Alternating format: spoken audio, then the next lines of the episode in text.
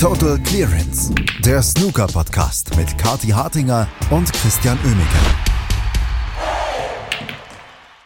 Der Auftakt in die UK Championship, das erste Triple Crown Event der Snooker-Saison 2023-2024, ist gelaufen und er hätte nicht dramatischer sein können. Bis auf einen Frame haben wir gestern alle möglichen gespielten Frames gesehen und Wahnsinns-Comebacks erlebt und viele, viele Favoriten äh, wobei bei vier Matches können wir jetzt auch nicht ganz über ganz viele sprechen, aber sehr viele Favoriten oder ein paar, die gestern die Segel streichen mussten. Herzlich willkommen zur Ausgabe zum Sonntagsbrunch bei Total Clearance. Dazu begrüßen euch Kathi Hartinger und Christian Oemicke. Hallo Kathi. Hallo Christian, guten Morgen. Ich bin bester Laune, weil uns gestern einfach so viel Snooker vergönnt war. Na, wir wollen ja Snooker sehen und ich meine auch für die Fans, die sich da ihre Tickets gekauft haben. Ja, was willst du denn? Du willst doch das Drama, du willst, dass das Match richtig, richtig lange dauert. Gut, außer du hast ähm, Karten für beide Sessions und willst dazwischen noch was essen gehen. Ne? Aber ganz andere Geschichte, denn du willst natürlich möglichst viel Snooker sehen. Ja, das ist doch wichtiger als der Burger zum Abendessen. Und das hast du gestern bekommen und zwar in, in, in Reihenform, in bester Qualität mit den absoluten Comebacks. Also da hat es sich wirklich gelohnt zuzugucken, wobei man zynischerweise auch sagen könnte, naja, eigentlich hättest du auch erst vor allem am Abend ganz am Ende einschalten können, weil die ersten paar Frames haben die eigentlich aus, aus Ergebnissicht wenig gebracht. Ja, es sah eigentlich nach einem sehr kurzen Abend aus.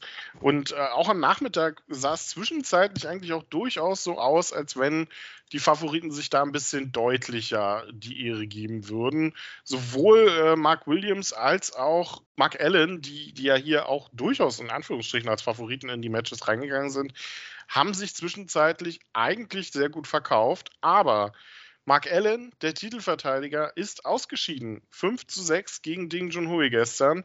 Und das, obwohl er zwischenzeitlich sehr gut in Führung lag. Ich meine 4 zu 2 unter anderem. Ähm, und zwischenzeitlich Lochquoten hatte von 95 Prozent, während Ding Junhui so bei Mitte der 80er Prozente lag. Aber gegen Ding Junhui, wenn er krank ist, ist anscheinend sehr schwer anzukommen. Ja, also da muss man wirklich den Hut ziehen vor dem Ding Junhui. Ja, das tue ich ungerne, aber jetzt gestern auch wieder sehr gerne, denn ähm, das war eine absolute Leistung. Also der hat ja wirklich erzählt, dass er darüber nachgedacht hat, gar nicht anzutreten, weil er krank ist und das, obwohl er die UK Championship liebt. Ja, also da reden wir jetzt nicht über weiß nicht, ein kleines Zwicken oder ein bisschen ein Hustenchen, sondern der war richtig krank, das hat man dem auch angesehen. Ähm, ist natürlich eigentlich, muss ich auch wieder sagen, nicht so toll, dann in der Arena zu stehen und andere Leute vielleicht noch anzustecken. Aber gut, andere Geschichte, wir freuen uns jetzt über das Sportliche. Das war wirklich eine erst eine absolute Energieleistung, ähm, da dieses Comeback zu schaffen, obwohl der Mark Allen so gut unterwegs war. Und dann hat er uns ja auch noch verwöhnt, der Ding Junhui, ehrlicherweise, ne, mit den Breaks gegen Ende des Matches, wo dann in, in Frame 9 der Mark Allen eine 65 gespielt hat, Ding Junhui eine 70. Davor hat er schon gespielt eine 79 und eine 63. Also, meine Güte. Und dann hat er wieder das Match beendet, nachdem Mark Allen nochmal zurückkam und den Entscheidungsframe erzwungen hatte. Wie hat Ding Junhui das Match beendet? Natürlich mit einem Century Break. Ja, das ist der Auftritt von jemandem, der trotz Erkältung, starke Erkältung, in das Finale der UK Championship wieder will. Das ist ganz klar. Und das ist, unser Vorjahresfinale. Die Wiederauflage ist doch anders gekommen, als ich es mir erwartet hätte. Das war schon eine große Überraschung aber auch ein großer Spaß, wie Ding Junhui auch diesen Bananenball da mal zwischendurch gespielt hat. Das war ja, schien mir ja fast unmöglich. Christian, das musst du jetzt nochmal kommentieren, weil du spielst ja selbst Snooker. Also das war schon absoluter Wahnsinn. Wenn ich mich über solche Bälle bei Judd Trump freue, dann freue ich mich natürlich auch bei Ding Junhui. Erste Sahne. Absolut, war ein, ein toller Ball ähm, und nicht einfach zu spielen vor allem. Ähm, aber man muss ja natürlich auch sagen, klar, Ding Junhui und die UK Championship, das passt immer so hervorragend zusammen. Ich meine, wir haben hier die äh, Wiederauflage des Finals vom letzten Jahr gesehen. Aber für Mark Allen muss sich das gerade ein bisschen merkwürdig anfühlen. Ne? Der hat eigentlich eine fantastische Saison ja hinter sich, also nicht die laufende, sondern die davor. Ähm, und spielt bei Ranglistenturnieren in dieser Saison aber nicht wirklich erfolgreich. Gewinnt dann jetzt das Champion of Champions in sehr überzeugender Manier. Ähm, 10 zu 3 im Finale letzte Woche, wenn wir uns da mal zurückerinnern. Und scheidet aber jetzt in der ersten Runde der UK Championship aus. Also, das muss sich gerade nicht so unbedingt gut fürs Selbstvertrauen anfühlen beim Nordiren. Ja, sehr interessant. Er hat ja auch geschrieben, ne, The One That Got Away. Also es, er, hat, er hat ja eigentlich auch am Anfang des Matches eben super gut gespielt, hatte diese fantastische Lochquote, aber konnte dann nicht so richtig umsetzen. Ich meine, wenn du wenig Bälle verschießt, aber das sind irgendwo die entscheidenden Bälle, dann wird es schwierig. Und ja, also ich glaube, der Mark Allen, der hat sich einiges vorzuwerfen nach dem Match. Das ist ganz klar. Ich meine, der war fit, der hätte das gewinnen müssen gegen Ding Junhui, der hier nur als Qualifikant dabei ist. Ne? Ähm, hat natürlich jetzt auch extrem Pech gehabt mit der Auslosung, weil den Ding Junhui willst du halt in York eigentlich nicht im Draw haben. Aber ja, also äh, Mark Allen, der, also ich hoffe immer, dass er gute Laune hat, aber ich kann mir nicht vorstellen, dass er heute mit guter Laune aufgewacht ist. Ne? Also das war schon, das war schon bitter irgendwo. Aber wie du gesagt hast, absolut zu Recht, starker Auftritt von Ding Junhui. Ähm, dieser Bananashot, also ja, ich, man könnte jetzt erklären, wie der läuft. Ne? Also ganz viel Topspin halt. Äh, und dann funktioniert das schon. Ich kann den so nicht spielen, kann ich sagen. Ähm, das können die Profis dann deutlich besser. Aber alles in allem wirklich vor allem gegen Ende des Matches dann fantastische Leistung von Ding Junhui. Und da fragt man sich dann schon, warum der nicht in den Top 16 steht. Ja, warum der auch noch nicht Weltmeister geworden ist, Christian, da, können wir jetzt ist alle er. Six Reds, Six Reds. Ja, sorry, sorry. Ja, mh. warum er noch nicht im Crucible Weltmeister geworden ist, auch das kann er in ein paar Jahren bei den Senioren ändern. Auch Ding Junhui wird nicht jünger, auch wenn der bemerkenswerterweise, finde ich, immer gleich konstant aussieht. Ähm, ja, also man fragt sich, man kann Diskussionen aufmachen, aber das hat bei Ding Junhui ehrlicherweise auch noch nie was gebracht, dass wir da diskutiert haben, weil es lässt sich nicht so richtig erklären. Ähm, es fehlt einfach am Schluss der Biss, würde ich sagen. Das ist meine Erklärung, der letzte Wille. Ähm, und da müssen wir jetzt natürlich auch vorsichtig sein, dass wir jetzt nicht schon sagen, okay, die UK Championship ist entschieden, weil so gut hat er jetzt auch noch nicht gespielt. Das, äh, das zweifellos. Und er muss auch erstmal wieder gesund werden. Er hat jetzt ein paar Tage Zeit, ähm, genau genommen bis äh, Mittwoch. Je nachdem, wann er spielt. Ob er Mittwoch oder Donnerstag spielt, wissen wir ja noch nicht. Aber ähm, er hat jetzt ein bisschen Zeit, sich zu regenerieren, kann auf ein tolles 6 zu 5 zurückblicken gegen Mark Allen. Und äh, parallel, gestern Nachmittag lief ja dann das Match zwischen Mark Williams und äh, Fan Zhengyi. Und wenn wir die anderen Matches so in der Retrospektive sehen, war das ja quasi schon das langweiligste Match überhaupt. Es gab ja nicht mal ein Decider-Kati. Ja, ganz klarer Favoritensieg hier für Mark Williams mit 6 zu 4. Nee, also ehrlicherweise war ich mir wirklich nicht sicher, wen ich jetzt bei den beiden als Favorit sehen soll, weil Mark Williams ist ähm, standesgemäß in den Top 16, aber Fan Zhengyi über den, sagen wir es mal so, haben wir diese Saison schon deutlich mehr geredet als über Mark Williams, ja. Ähm, und auch super schön, dass er sich jetzt hier qualifiziert hat.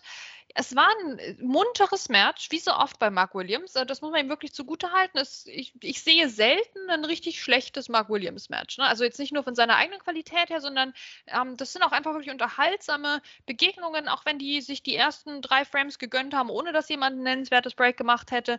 Ähm, das war trotzdem absolut sehenswert. Na, und es ging schön hin und her und es endete dann, da müssen wir auch wieder Abstriche machen. Ne? Also Fang Jingyi hat eine 130 gespielt, super schön, super schön in Frame 9. Aber Mark Williams hat dann das Match beendet mit einer 86, also nicht mit einem Century Break. Das ähm, vielleicht das kleine Manko und der fehlende Entscheidungsframe, aber ansonsten auch das wirklich ein, ein sehr, sehr gutes Match. Bisschen schade für Fan Jingyi. Ähm, Mark Williams dann doch in so einer ersten Runde bei einem Ranglistenturnier meistens zur Stelle er ist zur Stelle und das in wirklich guter Manier. Mark Williams muss man auf dem Zettel haben und ähm, man wird ja nicht den Fehler machen, ihn jetzt irgendwie aus dem Favoritenrennen rauszunehmen. Aber wenn ich mir gestern Nachmittag vorgestellt hätte, dass Mark Williams der höchstplatzierte Spieler ist von den teilnehmenden gestern, die in die nächste Runde einziehen, hätte ich das nicht unbedingt für möglich gehalten, ehrlicherweise. Aber was dann am Abend kam, Kati, war ja dann wirklich an Dramatik nicht mehr zu überbieten. Zwei Comebacks nach 1 zu 5 Rückstand. Das im Barbican Center von York. Also, das hat schon ein bisschen was von, äh, von Magie, die wir da gestern ein Stück weit erlebt haben. Ja, absolut. Ich meine, Tom Ford und ob uns sein kann, dass das in den Entscheidungsframe geht, hätte man vielleicht noch gedacht. Sicher nicht nach einer 1 zu 5 Rückstandsgeschichte für Tom Ford. Ähm, da wäre wahrscheinlich die Wettquote besser gewesen oder, oder schlechter gewesen, in dem Sinne darauf, dass Mobiliar kaputt geht in der Arena. Ähm, aber ist, äh, okay, das Match, ne, kann man auch sagen, nicht Entscheidungsframe. Aber dass Jamie Clark gegen Karen Wilson in den Entscheidungsframe geht und nach Wetten das, nach der letzten Sendung mit Thomas Gottschalk, Grüße gehen raus, ähm, endet, also da hätte ich wirklich gar nicht mit gerechnet und umso besser, na, man konnte entspannt umschalten nachher. Nein, im Idealfall hatte man vorher schon den Second Screen, so habe ich das gehandhabt. Ähm, und es war wirklich den ganzen Abend dicht gepackte Snooker-Unterhaltung und äh, so Pech hatte nur, wer zu früh ins Bett gegangen ist. Ja, immer drauf, ne? Immer drauf. da vertraue ich dir was an, ja, in der Vorbesprechung und dann immer drauf, ja. Genau. Ich habe also, keine Namen genannt. Na, wer soll es denn sein? Wer soll es denn sein? Nein, Nein ich glaube, ähm, ich, ich meine, es stand ähm, 5 zu 2 für Kyron und 5-3 für Tom für, für Noppern sein Kam oder so. Wo ich dann dachte, okay, ja, jetzt gehen wir mal langsam Richtung Schlafzimmer und dann haben wir da noch Wetten das weitergeguckt. Ähm, aber das ist schon, äh, schon Wahnsinn. Und wir, ich weiß gar nicht, mit welchem Match wir anfangen, weil ähm, beide auf andere Weise für den einen oder andere dramatischer sind. Aber ich glaube, wir können mit, wir, wir müssen mit Cameron Wilson anfangen, denn wir haben in der Vorbesprechung für die UK Championship gesagt, es gibt im Grunde zwei gesetzte Spieler, die einen Tick mehr unter Druck sind als die anderen. Und das ist zum einen Neil Robertson, wegen dieser, naja, nicht nur katastrophalen Saison, die er bisher spielt, sondern auch, weil die UK Championship die letzte Chance ist, noch einen Titel zu holen dieses Jahr. Und der andere Spieler ist Kyron Wilson. Und ich glaube, so langsam können wir beim guten Kyron sagen, die Krise ist real. Ja, leider. Also ich meine, das sagt, sagen ja die wenigsten gerne. Ne? Karen Wilson, sehr beliebter Spieler, ja auch ähm, einer, der, der Snooker supportet, auch, auch gerade in Deutschland bei den Turnieren ähm, und da auch immer abliefert eigentlich. Und das ist äh, im Moment tatsächlich tongebend für seine Saison. Er hat eigentlich nur beim European Masters in Nürnberg abgeliefert und danach nicht mehr. Und er hat jetzt mit Jamie Clark, und ich bin, ich bin großer Jamie Clark-Fan, ne? also wir denken zurück an die Jahre, wo er versucht hat, ähm, auf die Tour zu kommen und er hat das so lange nicht probiert, wo ich dann auch schon ehrlicherweise gedacht habe, Mensch, Junge, vielleicht wird es auch einfach nichts, vielleicht suchst du dir einen anderen Job. Und dann hat er es doch noch geschafft. Das hat mich total beeindruckt. Ähm, und dann war er sogar auch mal in, in, in guten Turnieren dabei, ne? Im, im Crucible plötzlich. Und, und beim Shootout ist er auch dann öfters mal weit gekommen und so. Also der hatte schon wirklich seine Momente auch als Profi und ich bin wirklich, bin Fan, ich mag den richtig gerne. Ähm, aber man hätte trotzdem gedacht, gedacht, okay, so von allen Losen, die man haben könnte, ne, mit Ding Junhui im Draw, ähm, auch mit Dopper und Seinkam ehrlicherweise und anderen Leuten, Fan Jingyi, dass vielleicht Jamie Clark dann doch noch ein, ein, ein, passendes Los ist, um sich warm zu spielen in der ersten Runde für so einen Top, Top, Top-Spieler für Karen Wilson. Und das hat er jetzt überhaupt nicht genutzt. Und, und, das, obwohl er schon so wirklich vor der Ziellinie stand. Also das, das war ja doch eigentlich schon schon richtig entschieden, dieses Match.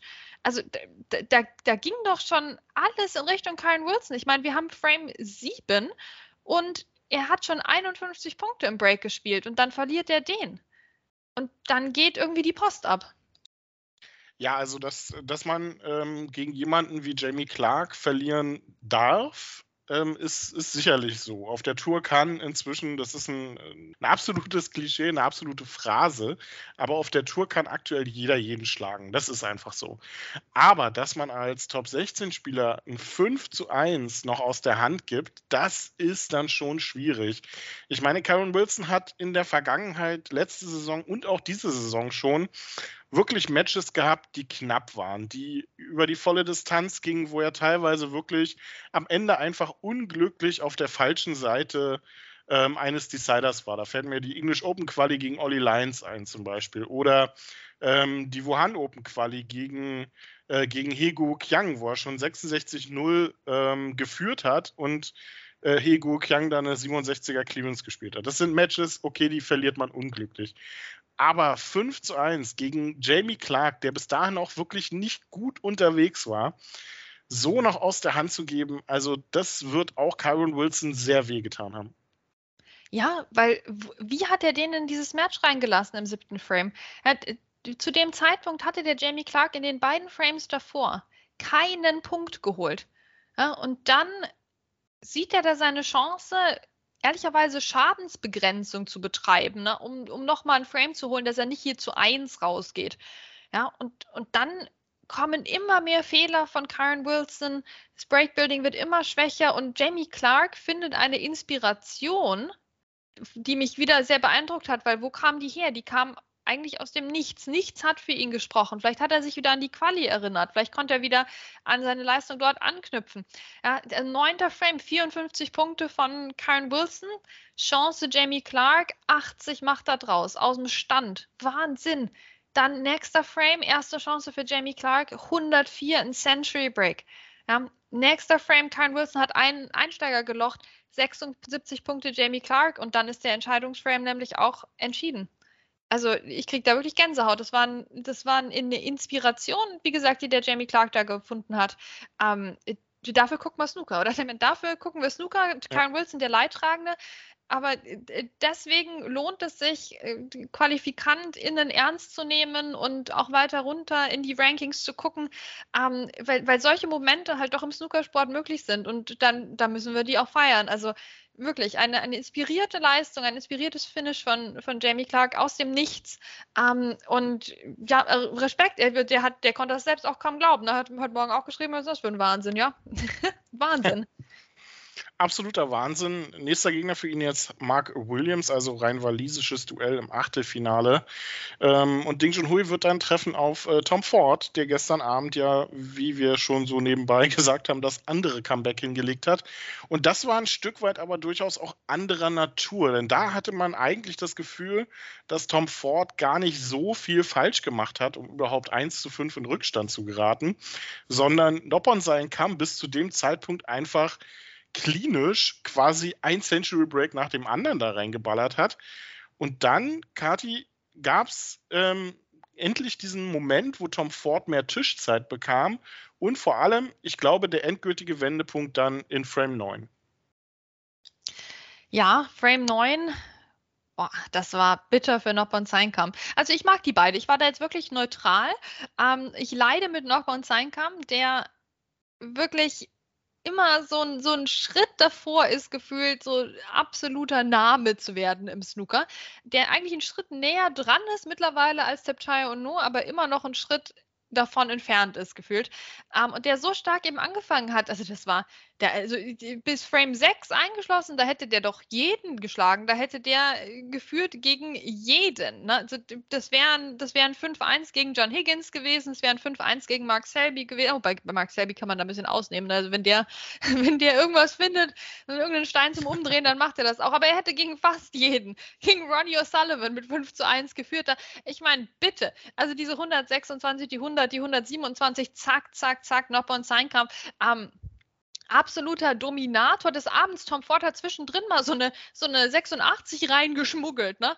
Im zweiten Frame, ja, um auch mal zu zeigen, dass er am Start war. Danach, also ja, da konntest du eigentlich nichts machen. Gut, Frame 4 vielleicht hätte er mehr aus den Chancen machen können, vielleicht auch im ersten Frame, aber ansonsten, der, der Noppon Seinkam hat den, hat den einfach abgemeldet.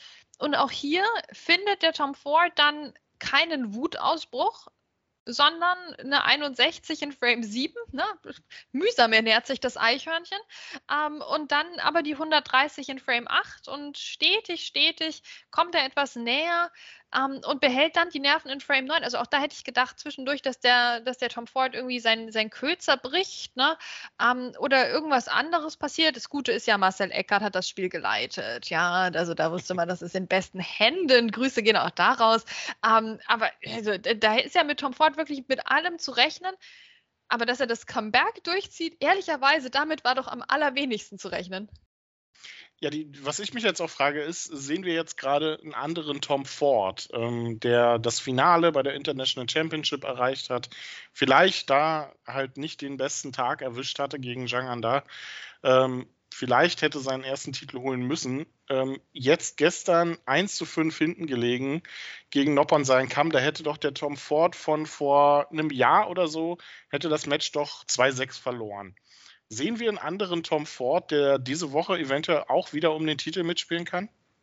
Ja, das ist eine gute Frage, weil ich finde eigentlich, dass Tom Ford, das hat er auch jetzt in, in einem Interview gesagt, na, der bleibt sich schon treu, aber er kann damit besser umgehen. Und ich glaube, das sieht man auch am Tisch also wir, wir, wir sehen doch, dass der Tom Ford quasi innerlich am explodieren ist. Du siehst schon den, den Rauch aufsteigen, ja, aus, aus den Ohren, wenn das, wenn wieder irgendwas nicht funktioniert hat oder einfach das Match ihm entgleitet. Also das ist alles da, aber er, er hat das besser unter Kontrolle und er baut sich einen Weg rein ins Match, anstatt das Match schon abzuschreiben und zu sagen, ja, also heute ging ja gar nichts, ne, jetzt äh, machen wir ein bisschen Brennholz, ähm, sondern na, der, der findet jetzt was und das ist ähm, eine Leistung, auch da muss man wieder den Hut vorziehen. Also ich hoffe, wir haben heute alle Hüte auch auf, weil also das ist wirklich gestern, das hat uns Respekt vom Snookersport abgenötigt, was da gestern auf den Tischen zu sehen war. Ähm, was für eine Leistung. Ja, es ist irgendwo ein anderer Tom Ford und der hat es jetzt geschafft, seine Geschichte umzuschreiben. Weil ehrlicherweise, als ich zwischendurch auch eben da reingeschaut habe, also ich hatte schon ein bisschen die traurige Geschichte vor Augen und da war ich nicht die Einzige, dass Tom Ford jetzt hier eine Woche lang ein Top-16-Spieler war, sein einziges Match als Top-16-Spieler vielleicht in seiner gesamten Karriere dann verliert mit 1 zu 6.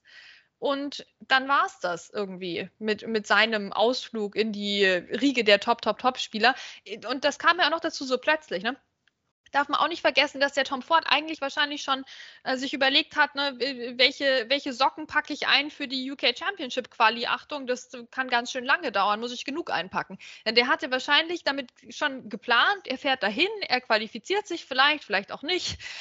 Mal gucken, wie es läuft. Ja, und dann plötzlich International Championship und zack, bist du in den Top 16. Ich glaube, damit musst du auch erstmal klarkommen. Oder plötzlich bist du da dabei, bist du gesetzt für die UK Championship und äh, alles ist anders. Deine gesamte nächste Woche ist anders und du musst dich irgendwie darauf einstellen und hast nicht viel Zeit dafür und bist jetzt nicht das Naturtalent im dich auf Sachen einstellen. Also auch das hm, verlangt einen Applaus eigentlich für, für Tom Ford. Absolut. Ähm, und du gibst genau das richtige Stichwort, denn ähm, die Geschichte hätte es ja jetzt nicht besser malen können. Ne? Denn was ist das nächste Duell im Achtelfinale? Ding Junhui gegen Tom Ford. Das heißt, die Nummer 17 gegen die Nummer 16. Das heißt, wenn jetzt, also lassen wir mal außen vor, dass sich irgendeiner, der jetzt da, Hossein Wafai zum Beispiel, auf Rang 19 oder 18, wo er jetzt gerade äh, ist, sich noch qualifizieren könnte für die Top 16 mit einem hier richtig guten Run bei der UK Championship. Lassen wir das mal außen vor. Geht es ja in dieser Woche beim, äh, um den letzten Masters-Platz eventuell. Und das dann genau in diesem Duell. Denn wer auch immer dieses Match gewinnen wird, gewinnt es Tom Ford, bleibt er vor Ding Junhui, gewinnt es Ding Junhui, zieht Ding Junhui an Tom Ford vorbei. Also das wird ein Match mit äh, sehr großer Tragweite, weil Tom Ford beim Masters dabei, hätte ich eigentlich schon gerne. Ich auch, ich auch. Ich würde es ihm so gönnen, wie gesagt, damit er auch Zeit hat, über Weihnachten jetzt mal das sacken zu lassen. Also ich finde das ganz, ganz grauenvoll, dass der Tom Ford jetzt gleich wieder in dieses nächste Schicksalsmatch reinkommt. Ich meine, stell dir vor, du spielst dein erstes Top 16 Match, ja, und dann noch so ein Drama. Dann wartest du ein paar Tage, dann spielst du schon wieder um deinen Top 16 Platz im direkten Duell also das, ich meine, also das sind natürlich alles irgendwo schöne Momente und, und dafür macht man es ja auch als Snooker-Profi, um in die Top 16 reinzukommen. Aber das ist schon auch ein bisschen viel auf einmal. Also meine Güte, ich hoffe, der Tom Ford hat sich irgendwie einen Teddybär eingepackt oder sowas. Also wirklich. ein Panda noch aus den oh, diese, ja. diese coolen Pandas. Egal. Ja. So, ja. Also wir freuen uns riesig auf das Duell zwischen Ding Junhui und Tom Ford und Mark Williams gegen Jamie Clark. Das sind die beiden Achtelfinal-Matches, die schon feststehen. Und ja, heute geht es weiter bei der UK Championship. Mit 14 Uhr geht's los. Zhang Anda gegen Elliot Slesser. Hochinteressantes Duell. Und parallel Weltmeister Luca Brissell gegen unseren Spanier vom Dienst Juan Sijun. Am Abend gibt es dann Sean Murphy gegen Hossein Wafai und Ali Carter gegen Matt Zelt. Hochinteressante Matches heute. Ja, ich wage jetzt wirklich gar keine Vorhersage mehr. Weil ich meine, nach dem gestrigen Tag, was willst du machen? Ne? Also da kann man sich nur zurückhalten und zurücklehnen und das Ganze einfach genießen. Ähm, ich glaube, also Luca Brissell heute natürlich der nächste Spieler, der was beweisen muss. Ne? Der war noch gut beschäftigt hier mit äh, der Anschaffung von neuen Kraftfahrzeugen ähm, sagen wir mal, kein, keine Gebrauchtwagen aus der letzten Reihe. ähm, und also da muss er das jetzt natürlich auch wieder rechtfertigen. Also Ronnie O'Sullivan wollte Schulgeld bezahlen, der braucht jetzt wahrscheinlich Benzingeld, der Luca Brissell. Ähm, also da gibt es was zu tun gegen Juan Sijun, der seines Zeichens ein sehr, sehr guter Spieler ist, das wissen wir alle.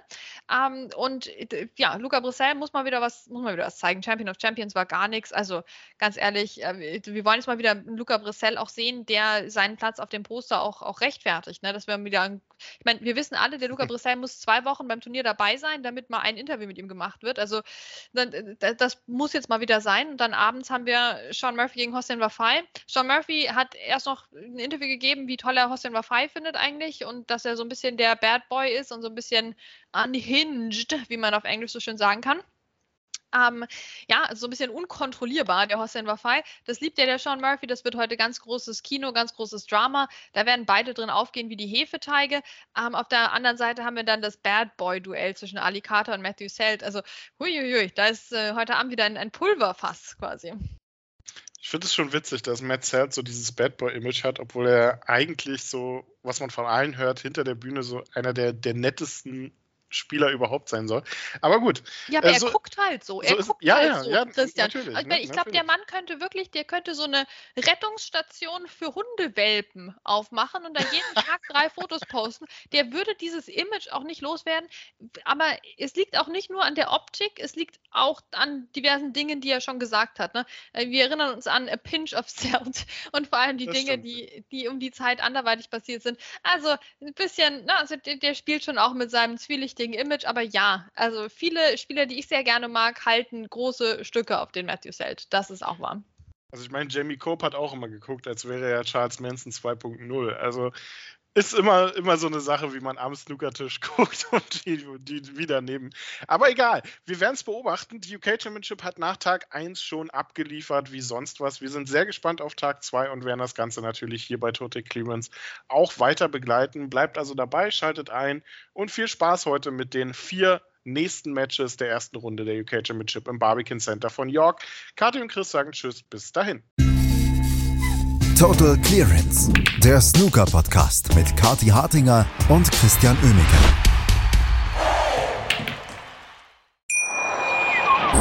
Schatz, ich bin neu verliebt. Was?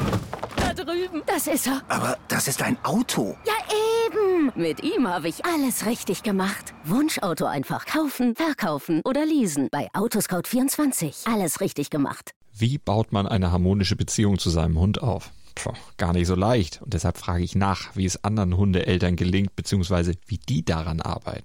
Bei Iswas Dog reden wir dann drüber. Alle 14 Tage neu mit mir, Malte Asmus und unserer Expertin für eine harmonische Mensch-Hund-Beziehung, Melanie Lippisch. Iswas Dog mit Malte Asmus. Überall, wo es Podcasts gibt.